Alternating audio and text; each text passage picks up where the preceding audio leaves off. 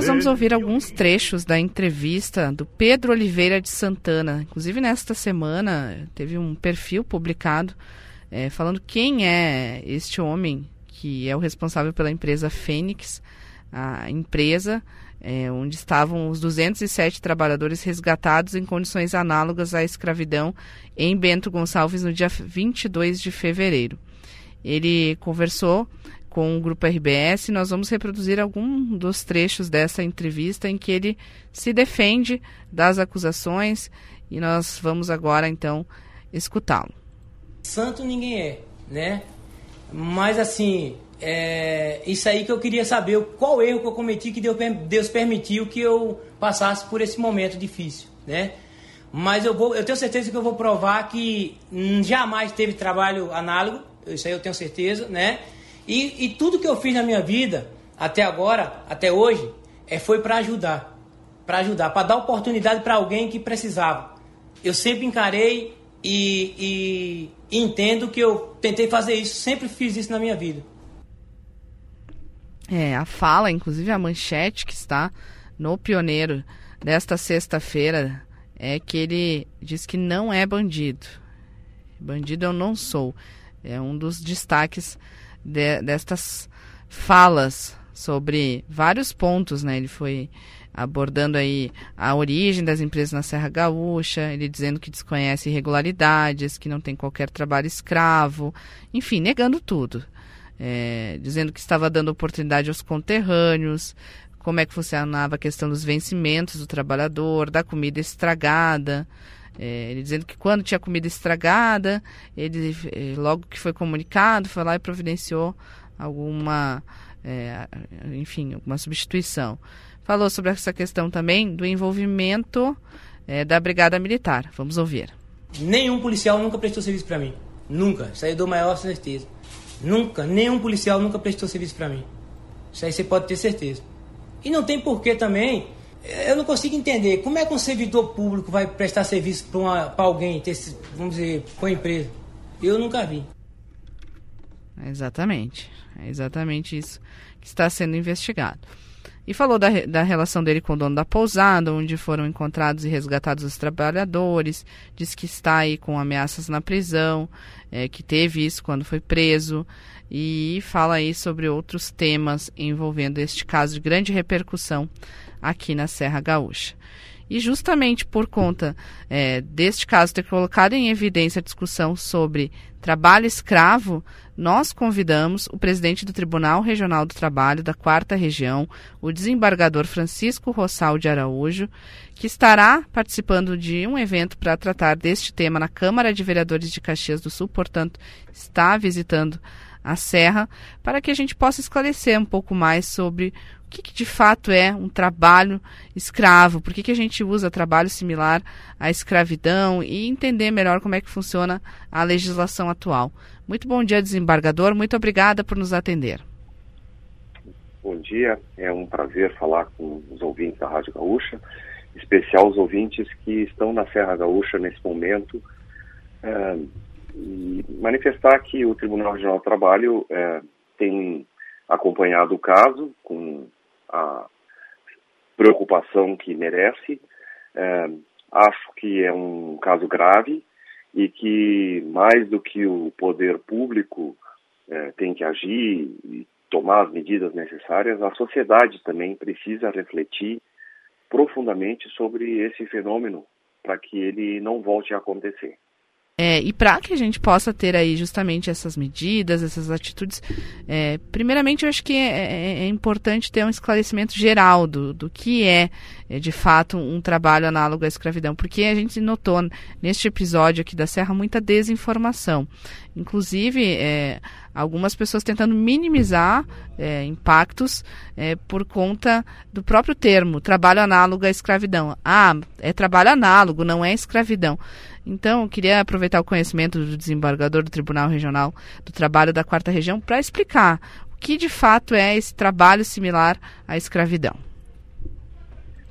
A primeira questão é que a Constituição brasileira garante a liberdade de trabalhar. Né? Então, todo cidadão tem, é livre pela norma constitucional para escolher o seu ofício ou a sua profissão. Ele pode trabalhar de forma autônoma, por exemplo, um médico, um advogado, um engenheiro, as clássicas uh, profissões liberais, ou pode trabalhar de forma subordinada, que é a forma que nós mais conhecemos, a forma que mais aparece na sociedade, que é a carteira de trabalho assinada, o empregado que é subordinado a um determinado empregador. Uh, e é óbvio que o fato de ele ser subordinado não quer dizer, ou, portanto, ele tem que cumprir as ordens dadas. Né? O empregador vai dizer para o empregado: olha, tu tens que fazer tais e tais tarefas, o teu horário de trabalho é este aqui, a, o local onde tu vai trabalhar é este, e etc. Né? Então, isso nós chamamos de subordinação, que dá alguns poderes para o empregador em relação ao empregado: o poder de direção, o poder hierárquico e, em alguns casos, também o poder disciplinar. Por exemplo, um empregado pode ser, se chega muitas vezes atrasado ao trabalho, pode ser advertido, pode receber uma suspensão e até mesmo uma justa causa. Só que esses poderes, eles têm limites, e esses limites são expressos na própria Constituição e na lei. Né? O empregador, por exemplo, tem uma série de limites. O empregado, quando eh, trabalha para uma empresa, ele não deixa de ser cidadão. Ele tem o direito à sua liberdade, à sua intimidade, a sua privacidade, uh, enfim, dentro dos limites da lei e da Constituição, uh, é que se desenvolve uma relação livre de trabalho.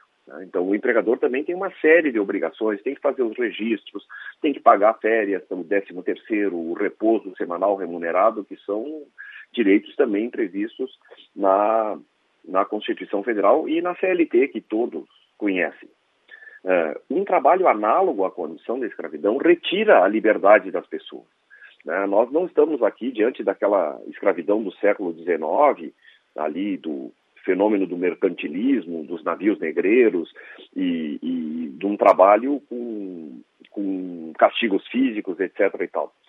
Mas por que, que você diz que é análogo? Porque alguns daqueles, daquelas, algumas daquelas características aparecem. Por exemplo, uh, a pessoa é deslocada do seu local uh, de nascimento ou local onde ela mora para trabalhar em outro lugar. Portanto, ela não tem para onde ir.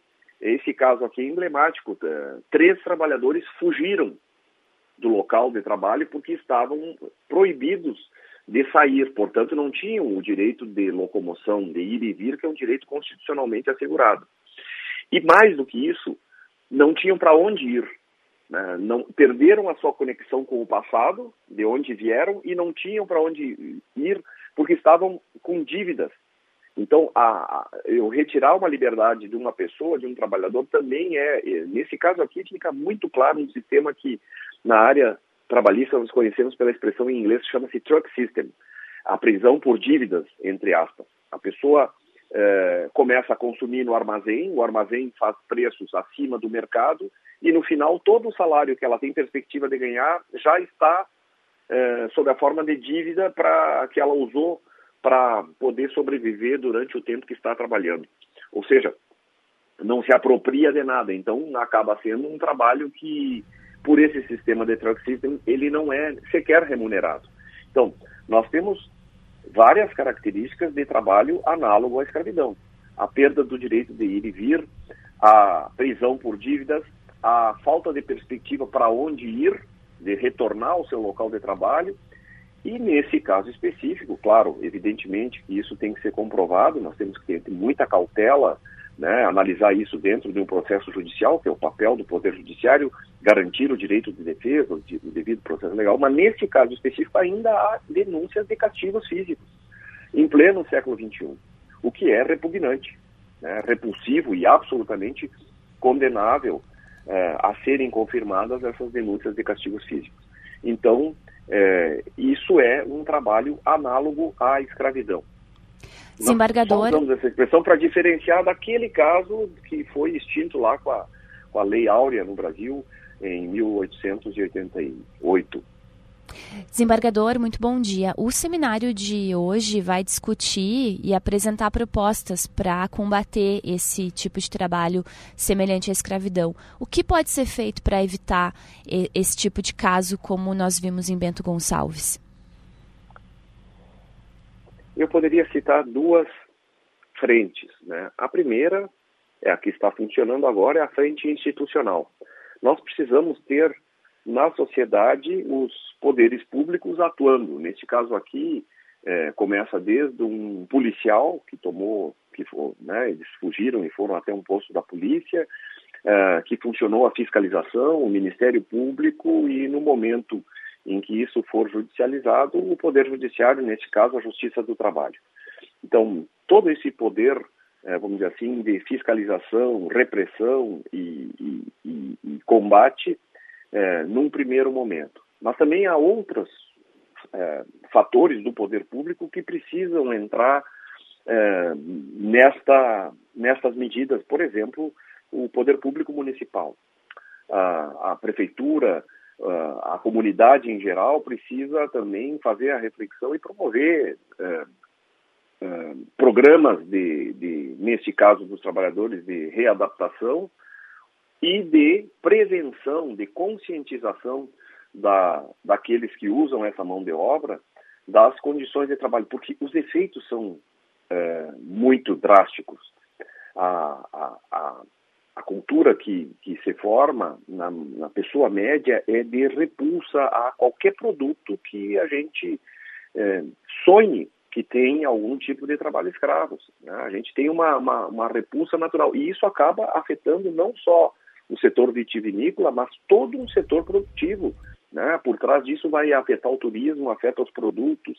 Né? Nós tivemos, eu acho que também precisa ser dito, um, um comportamento condenável de um determinado político local que fez um discurso é, xenófobo, um discurso repulsivo também, é, carregado de, de, de, de, uma ideologia de preconceituosa. Então, é, isso é uma coisa. O poder público atuar, as instituições têm que atuar. A fiscalização do trabalho, o Ministério Público do Trabalho, a Justiça do Trabalho, é, fazer, cada um fazer o seu papel. A prefeitura também e a comunidade. Mas a, a população também precisa parar e refletir sobre isso, né? sobre os, os motivos e os efeitos que isso tá. Esse debate tem que ser um debate social. Nós não podemos viver numa sociedade que admita este tipo de de trabalho.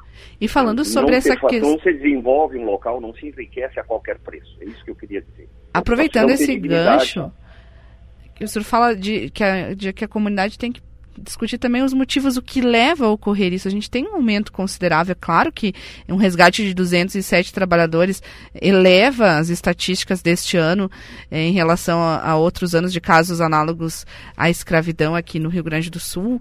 Eh, só que antes mesmo, o próprio Ministério do Trabalho e Emprego, a gerência regional, dizia que chamava a atenção a quantidade de casos. E a gente teve também recentemente, já que falamos também da crise de imagem da Serra, é, a terceirização de serviços no centro das principais crises aqui da região, porque a gente teve é, uma operação em 2021 que encontrou carne de cavalo em hambúrgueres da cidade de Caxias do Sul e também o que tinha em comum nesses dois casos era a contratação de serviços terceirizados.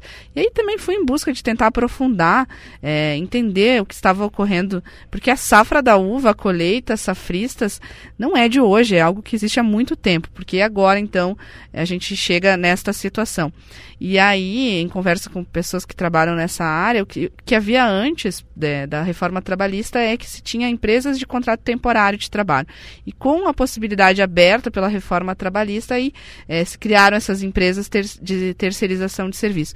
Queria é, ouvir do senhor, desembargador Francisco Rossal de Araújo, é, se essa questão né, de, de motivação também tem relação com a própria legislação. Se a legislação é branda, se a legislação é suave em relação à responsabilidade das empresas terceirizadas, isso abre a possibilidade de que nós tenhamos casos é, semelhantes a esse. Eu acho que é preciso deixar bem claro, a terceirização por si só não é ruim. Né? Ela é um, um, um movimento de mercado, é, no mercado de trabalho, que já ocorre há bem mais de, de duas décadas no Brasil. Uh, mas este tipo de terceirização, é, que é, não, eu lavo as minhas mãos, isso é problema da terceirizada, uh, não é comigo. Uh, esse é o, o problema é a irresponsabilidade.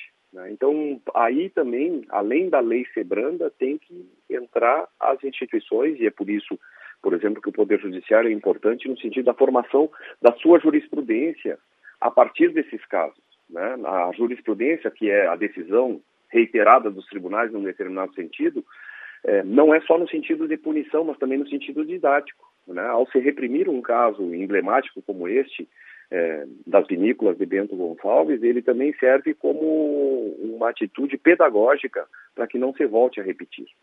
Mas eu gostaria também de ressaltar um outro fenômeno que está por trás da terceirização, que é o mercado de trabalho em si. Nós vivemos num estado é, que os nossos índices demográficos estão diminuindo e nós entraremos numa fase, ou seja, estão nascendo menos pessoas, nós está, entraremos numa fase de escassez de mão de obra. O Rio Grande do Sul, para ser bem didático, é, a nossa população está envelhecendo e falta mão de obra.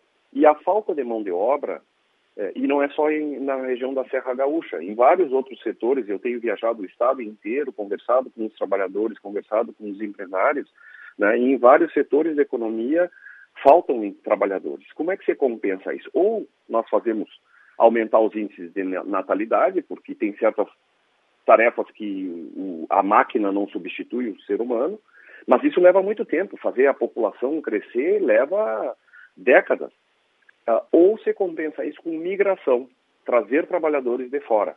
Né? Então, nós vemos isso, por exemplo, em vários setores da indústria em São Paulo, né, que tem gente de fora. Nós tivemos casos de terceirização, combate uh, uh, trabalho análogo à escravidão no setor têxtil, com bolivianos uh, que vêm em condições precárias. Temos os, os, o caso dos, dos trabalhadores que vêm do Haiti, Senegal, etc. e tal, para compensar essa falta de mão de obra.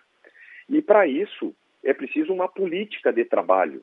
Né? Nós precisamos de uma é, isso, são, isso é responsabilidade do Ministério do Trabalho e da Secretaria Estadual do Trabalho e da Secretaria Municipal de Trabalho que precisam pensar a solução deste problema a longo prazo, né, que é para evitar essas formas precárias de trazer trabalhadores ou como vão receber esses trabalhadores. Ou seja, a sociedade precisa olhar para frente e saber que por trás da terceirização e deste caso, eh, repito, é, inadmissível de trabalho em condição análoga à escravidão, há um fenômeno do mercado de trabalho que está motivando isso e que vai continuar presente. Portanto, a solução não, não, não adianta. Eu estava conversando aqui com, com os advogados e, que, e, e, com os membros do Ministério Público que vieram nos visitar no tribunal. Eu disse: a solução está bom, nós temos a solução no caso concreto, mas e aí? E o futuro? É. Vão aparecer outras vezes? Vão, haverá outras safras. Uh, uh. E nós temos que estar preparados. E precisamos refletir sobre isso. Ou seja, é um é debate muito que... mais amplo, muito mais amplo. Exatamente, é um debate profundo, por isso que eu falei no início da entrevista a importância da sociedade se conscientizar. Nós precisamos, por exemplo, uma análise econômica desse fator, né? uma análise jurídica eh, e também uma análise ética nós precisamos saber o que está acontecendo com os nossos valores éticos, né, de, de, de, respeito uns pelos outros, que, que leva a uma situação que a pessoa receba um choque elétrico para trabalhar. É, é. Seja despertado aos gritos como um animal. É, isso, como eu disse, é repugnante. Né, e as consequências estão aí. Aí começam a aparecer também os boicotes, etc., que as pessoas que não têm responsabilidade sobre isso, ou que não têm, acabam sofrendo por um, por outros que agem de forma indigna e irresponsável. É verdade. Então, Desembargador, é, é uma excelente iniciativa. Que a sociedade tem que, que a sociedade tem que refletir. Mas excelente iniciativa de a gente ampliar esse debate, trazer ele aqui para Caxias do Sul, o senhor vir aqui na Câmara de Vereadores. Vai ser hoje às duas da tarde o encontro, é isso? Sim, nós estaremos debatendo esse tema. Eu vou ter oportunidade de aprofundar um pouco mais nesse, nesse fenômeno moderno da, da, da escravidão uh, que ocorre em outros países. Né? Nós temos o caso, por exemplo, dos imigrantes na Europa, no Sudoeste Asiático. Então, vou trazer uma série de dados que é exatamente para que você possa pensar um pouco mais profundamente e a longo prazo na solução desse problema. Então tá certo. Muito obrigada, presidente do Tribunal Regional do Trabalho da Quarta Região, desembargador Francisco Rossal de Araújo. É, nós agradecemos aí o convite para aprofundar este tema aí também no evento de hoje à tarde. Um bom dia e boa estada aqui em Caxias do Sul. Muito obrigado pela oportunidade. É, eu tenho muito carinho pela Serra Gaúcha, muito carinho pelo Rio Grande do Sul. Tenho certeza que todos vão colaborar na solução desse problema. Com certeza. Obrigada, desembargador.